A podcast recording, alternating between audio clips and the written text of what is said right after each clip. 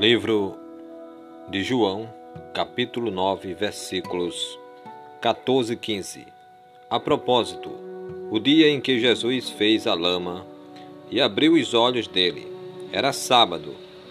Portanto, os fariseus também começaram a perguntar ao homem como ele havia recebido visão.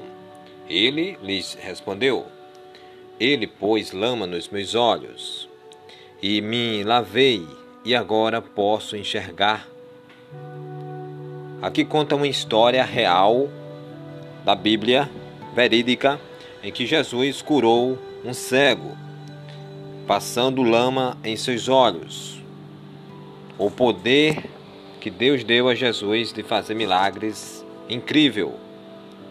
A lama que talvez você tenha que passar nos seus olhos nesse momento é você deixar Deus agir em sua vida, é deixar Deus dar uma visão diante da vontade de Deus e não como você vê. Você precisa dessa lama, entre aspas, para que você enxergue as melhores decisões e tome as escolhas certas. Porque se você tiver uma visão errada, você vai tomar decisões não muito acertadas em sua vida.